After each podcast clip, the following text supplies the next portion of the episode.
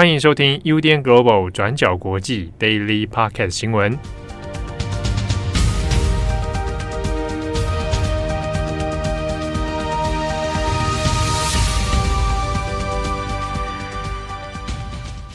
Hello，大家好，欢迎收听 UDN Global 转角国际 Daily Podcast 新闻。我是编辑七号，我是编辑惠仪。今天是二零二二年十一月十一日，星期五。今天是一一一一。啊，会怎么样吗？双十一，哎，对，会怎么样吗？会发财吗？会 不会？不会，我们都不会发财。会中奖吗？我们也没中奖。今年不是也有那个吗？二月二十二号星期二，二零二二年。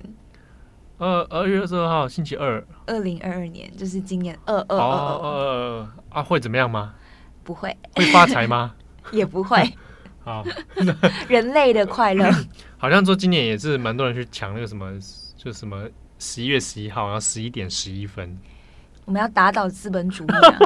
这样子，我在这个你忘了吗？我们之前不是喊过吗？啊，对对对对对。但我昨天买了一件衣服，很赞啊！啊，我们左派的思想过着右派的生活。我是奴隶，资本主义下的奴隶。怎么会？我们做自己的主人。好，那今天双十一，OK，我们来更新几则重大的国际新闻哦。第一个，我们先来看一下一个。在乌克兰战死的日本的志愿兵，好，那这个事情在日本呢，其实也引发了很多的讨论哦。日本政府在今天早上十一号的时候，那也就证实了有一个到乌克兰参加志愿兵的日本人啊，那他已经在十一月九号的时候呢，呃，在前线阵亡哦。那不过有关于这一个日本志愿兵的真实身份，还有他的姓名。目前日本政府其实是没有太多的透露哦，只有说呢，已经有联系家属，那也透过在这个乌克兰驻日代表处哦来联系的，还有跟乌克兰的外交部方面哦都有做了后续的处理，好，那可能还还会再来做接洽这样子，但是有关于这个人的真实身份啊，目前是不晓得的。不过呢，其实，在昨天十一月十号的时候。社群媒体上面就已经在传是哪一个人哦。那有一个 Twitter 的账号叫做 Dobure 啊，那这个英文话是 D O B U R E。这个账号呢，他就是一个日本人，在当地那也是从事这个志愿兵的身份哦。那其实有很多的线索都指出说，这位战死的这个日本士兵呢，就是这位 Dobure 啊。那先前大家可能都有看到了，这个台湾也有一位。曾圣光啊，那他在当地也是不幸牺牲的这个讯息哦。那都布雷跟曾圣光就是先前有曾经一起这个并肩作战的同袍。那都布雷在自己的账号上面也有抛出曾圣光的一些照片哦。好，那现在目前其实还没有办法完全的直接的来确定说这一次在日本这个阵亡的士兵呢，就是这位都布雷啊，目前还没有确定啊，但是各个线索都指向的是他。所以在他的推特账号底下呢，已经有非常多的人在留言追悼哦。好，那这是目前的一个截至我们录音为止哦，已经知道的讯息。那其实日本媒体在这方面也是相当的保守，也都说只是确认有一名二十多岁的日本人志愿兵死亡。好，但对于他的真实身份，可能都还是要等到官方的这个进一步的解释哦，才比较清楚。那日本政府方面呢？在这件事情上面，其实相对处理上还是比较低调的哦。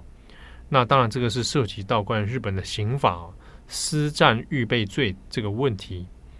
那私战预备罪这个，先前我们在今年三月的时候，其实日本就有掀起一波讨论。那当时大家不知道还记不记得哦？乌克兰驻日本的大使馆正在公开的招募士兵，就说：哎，如果有人有志愿的话。那可以来参加这个志愿兵啊，那我们就组团到乌克兰去哦。根据当时的说法，有大约七十人报名了这一个乌克兰的志愿兵哦，其中呢有五十多人是前自卫官啊。那这个讯息在当时其实引发了不少的讨论。后来呢，但因为考虑到日本政府的立场还有这个法律的问题啊，所以把这个贴文就删除了。但是截至目前为止，好到十一月十一号，这个日本官方都证实有一个人战死，但是到底有多少日本人现在在现地哈担任这个志愿兵啊，在协助乌克兰对抗俄罗斯呢？那官方是没有任何说法的。不过呢，有一个有一个侧面的消息哦，是俄罗斯的军方。俄罗斯的军方在今年八月的时候有公布一份资料，就说乌克兰的外籍佣兵人数呢，大概有两千一百九十二人。那这个资料里面还有做了一些各国的统计，那其中日本人有九个。但是这个俄军的资料呢，日本政府并没有直接的来回应哦，也没有去证实哦，就是存而不论的一个状态。所以实际上到底有多少日本人在这个乌克兰当地呢？目前是不晓得的。那日本政府呢，也就是就立场上也只能说，呃，请日本国民呢不要擅自前往乌克兰啊，那这个否则呢会有一些法律上的问题啊等等。那我们这边来讲一下这个所谓的私战预备罪啊，它全名是私战预备与阴谋罪哦。它其实呢是很早期的时候，明治政府就已经成立的一个法律啊，它现在归类到是日本刑法第九十三条。如果呢，因你因为私人的原因私自的参加了对外国的战斗行动，那你就可能触犯了这一条罪名哦。那可以判处三个月以上五年以下的徒刑。不过呢，你如果有自首或者配合调查的话呢，那可以免除这个刑罚哦。不过这条法律其实存在着一些暧昧的空间，比如说什么叫做私自原因？啊，你私人的原因而参加对外国战斗啊，那怎么样定义这个原因就有点麻烦了。比如说，你可以说你是守护乌克兰和平，或者你为了国际、为了世界的和平，那这个算不算构不构成所谓的私自原因呢？好，那另外就是在这个罪名里面，它其实针对的是预备于阴谋犯，就你你准备要这样做。所以在今年三月的时候，当时招募所谓的志愿兵。那其实，在理论上面，我如果去报名这个志愿兵，我就可能会触犯这条法律。我预备阴谋啊，要去跟他国来作战。那这个对日本政府来说，当然在法律上它是很难去处理的。那过去有没有用过这条法律呢？那日本确实是有发生过，公安警察在二零一九年的时候，就用这个私战罪呢，逮捕了几个北海道大学的学生，还有战地记者跟。伊斯兰的学者哦，那主要是认定说这些人要预谋去参加伊斯兰国，好，他就把这些人把逮捕。不过呢，后来这个被捕的当事人主张是说，他们的活动其实是要去做新闻采访，还有学术研究哈。那这条案子后来是全部都是不起诉的。那这这之前发生过的案例，但这一次在乌克兰的事情上面，日本可能不会是拿这条法律来处理哦。那当然，日本政府其实没有明言，但是呢，在现下的状况里面，还有舆论的态度上面，似乎好像也不太会拿这个私战罪来处理。那这一点跟先前南韩有一个这个里根啊，里根就是网红，然后呢，他也就是很高调的去报名这个志愿兵的。那里根他还跟南韩政府说，哎，可以来做协商哦，来一起来组织志愿兵到乌克兰去。这件事情反而南韩政府非常生气。那就也拒绝他的要求，那甚至也警告他说，你可能会触法。好，那日韩之间处理这个问题呢，就态度上其实蛮微妙的不同哦。好，那这是关于这个志愿兵的事情。不过呢，我们回头看一下这个多布雷啊，他自己的 Twitter 上面倒是有写下一些话语哦。那就因为刚好之前十一月二号的时候，曾圣光过世，那多布雷呢就有写到一个追悼的。这个话语就说，他们本来已经约好，等战争结束的时候呢，他呀这个多布雷要去曾圣光的故乡来旅行哦。好，那当然就是台湾了。啊，那他一生都不会忘记这个朋友，请他好好的休息。那在日本的这个新闻讨论里面，现在当然也是很哀悼哈、哦。那当然也很震惊说，哇，真的有日本人参战，然后还战死。好，那下一则我们来看一下中国。好，我们先来扫一下，在中国今天是双十一啊，那当然，呃，这几年呢，双十一的关于消费的问题哦，其实有明显的克制啊，那也是官方在压制相关的新闻。不过我们今天要看的不是购物的这个问题，是要看在从昨天晚上啊，然后到今天早上，中国的社群平台上面就在吵一件事情，就是呢，中国现在你要初步推出哦，到二零二五年。全中国的人民哦，都会拥有一个很完备的电子健康码啊，这个简称叫“二零二五电子健康码”。它意思是说呢，到了二零二五年哦，会建设一个这个相应的平台啊，讯息平台，那把大家呢都会有一个健康码，那输入到这样的数据库里面，变成一个人人都可以使用啊，人人都会有的一个数位的，有点像是健保卡这样的概念哦，电子健康码，那你就可以呢在各个医院里面好来使用，那也会记录到你的身身体健康的情况哦，那其实是医疗数位化的一环呐。只是说现阶段这样讲所谓的电子健康码，大家直觉都会想到的是防疫的问题。那这个跟先前大家为了防疫做了健康码，好，本原本是在手机上面，那现在呢完全就变成像身份证 ID 一样哦，就会跟着你个人来跑。所以呢，在微博和微信上面，其实有很多的中国民众哦，也在就是有点揶揄啦哦，就说现在呢已经要掌控大家到。直接变成每一个人哦，就地就直接拥有一个健康码啊。那不管你要移动到哪里，似乎呢都是逃不了啊。那这个是健康码的讯息出来之后，在中国引发的热烈讨论哦。但当中其实还有很多呃还没有办法解释清楚的部分，比如说这个健康码是不是但到二零二五年全民都会拥有哦？那这个使用的方式，具体细节会到什么样的地步？哦，它可以扩大到什么样的内容，什么样的资讯？啊，那这个目前都还没有细节。不过呢，其实就这个这一套逻辑来讲，的确有跟中国过去，比如说在新疆曾经实行过的一体化作战平台是相当类似的哈。就是呢，会透过一组个人的数据，那来监控。你的个人生活，好，然后你的身体讯息，然后你的移动等等哦。那这一套逻辑是不是也都同样用在这个二零二五电子健康码上面？那这个目前以现阶段的资讯来说，还没有办法来做分析哦。好，那下一则我们最后来看一下是南韩。对，南韩的新闻界这几天在讨论一件事情，也就是在说政府打压新闻媒体自由哦。那这整件事情的来龙去脉是，南韩的总统尹锡悦他会在今天十一月十一号的时候，呃，开始出访到东南亚。然后各家媒体呢，原本预计其实就会跟尹锡悦一样，就是搭上专机前往去采访，那也采访总统的行程。那可是呢，总统室却突然在要出发的两天前，那以国家利益为考量，以及 MBC 反复扭曲媒体报道为理由，那禁止 MBC 电视台旗下的记者一起搭上飞机。那这个举动一传出来呢，马上就引发了南韩政府打压新闻自由的争议。那说到这边，大家可能也会好奇，为什么南韩政府只针对 MBC 哦？这其实是跟尹锡悦在九月下旬的争议发言是有关系的。那在今年的九月下旬，尹锡悦呢就到美国去出访，那短暂会见了拜登总统。那就在两个人尹锡悦跟拜登呃道别之后，尹锡悦接着呢就在旁边跟他一起出访的外交部长说了一句话，他说：“那群崽子在国会不批准的话，拜登会很难堪的，如何是好？”那这一句话呢，马上就成为了争议的导火线。那这个发言是有问题的。那为什么呢？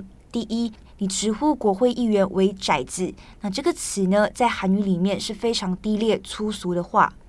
那第二，你在公开场合上面，不管是对话或者是文书，在韩语里面，你通常会把称呼的对象后面加上他的名称，像是你会说呃拜登总统、拜登先生，但是尹锡悦当时候却没有这么加上他的职称，而是直接称呼他为拜登哦。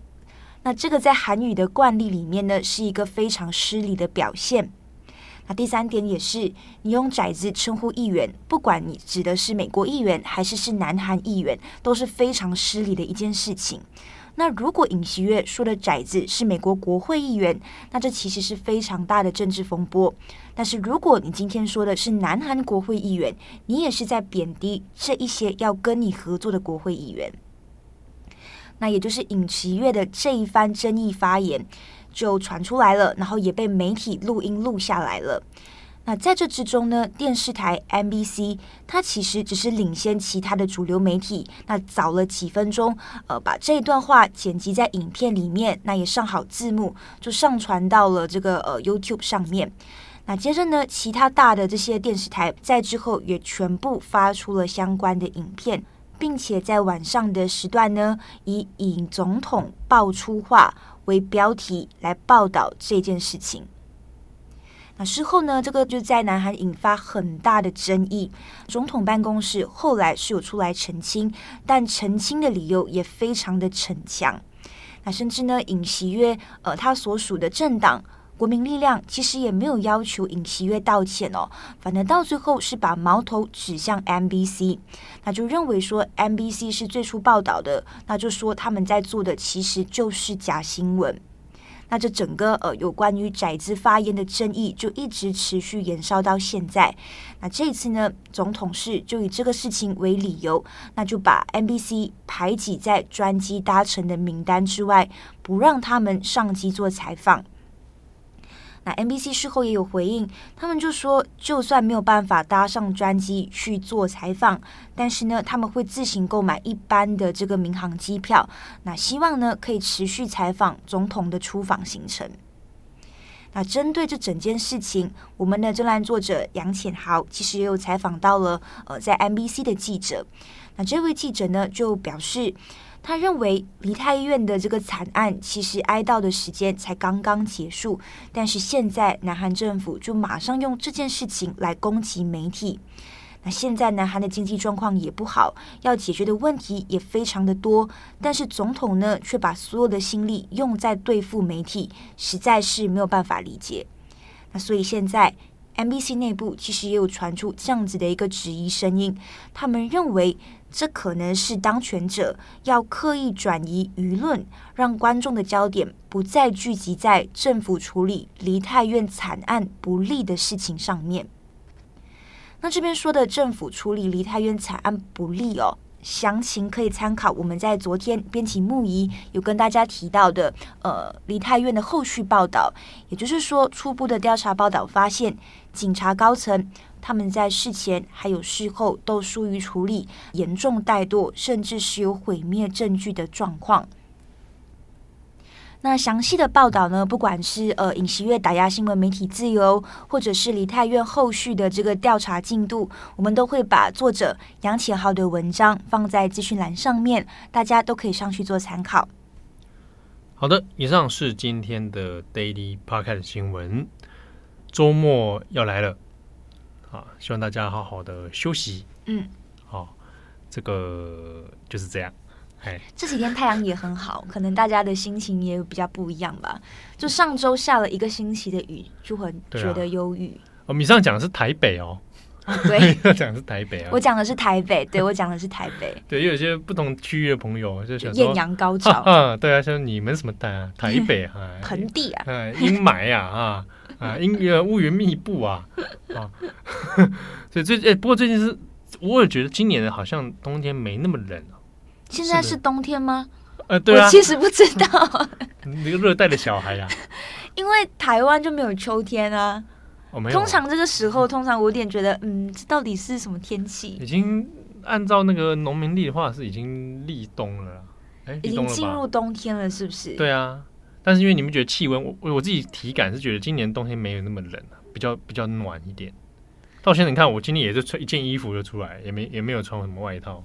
结果下个星期爆冷这样。哦，是 呸呸呸！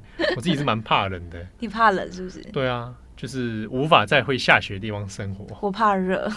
啊，你是个热带的小孩，你怕热啊？我都跟你说，我在马来西亚都开车了，我在这边要通勤不一样，哦，那个体感不一样。哦，这样子。不过台北的那个那个湿热感是比较又不太一样。对啊。好，不过最近进入冬天，我觉得还是比较难。这个早上起床还是稍微痛苦一点。对对，这是事实。你对的这么肯定，这是事实，超级难起床。好啊，那。这个也祝福大家哦，起床的时候能够顺利。希望你每天眼睛睁开的时候是精神的，是快乐的啊。那应该弄一个转角闹钟啊。你自己去做。你要叫大家起床是不是？对，要叫哎哎，起来起来，还睡啊？谁要用那种声音啊？这不这样不这样容易起来不是吗？太温柔的叫叫他起床，好像你是会有起床气的人吗？我不会。哦，我有围围起床气，对，是会怎样？我会生气，骂人吗？我觉得早上起来我就会不太爽，就是我需要一段安静、安静的时期。是有人会跟你讲话的，一大早就跟你讲话。所以说说，假设用我的语音在旁边，哎、欸，会会起来了，起来了，你会生气？我会觉得很烦。他说：“不要让我听到他的声音，烦死了。”对，我弄个语音这样子，好不好？那大家可以把这段语音可以自己剪去当闹钟。大家不要用。起床喽！啊，转角要工作了，你还在干嘛？写过去二十四小时，早上写什么题目？说说看啊！今天要看什么新闻？我觉得你可以逼那个木仪跟赖云使用，用刚刚这段是不是？对啊。哇，会不会崩溃啊！好了，祝福大家有美好的周末。我是编辑七号，我是编辑会议，我们下次见喽，拜拜，拜拜。感谢你的收听。如果想知道更多资讯，请上网搜寻 UDN Global 转角国际。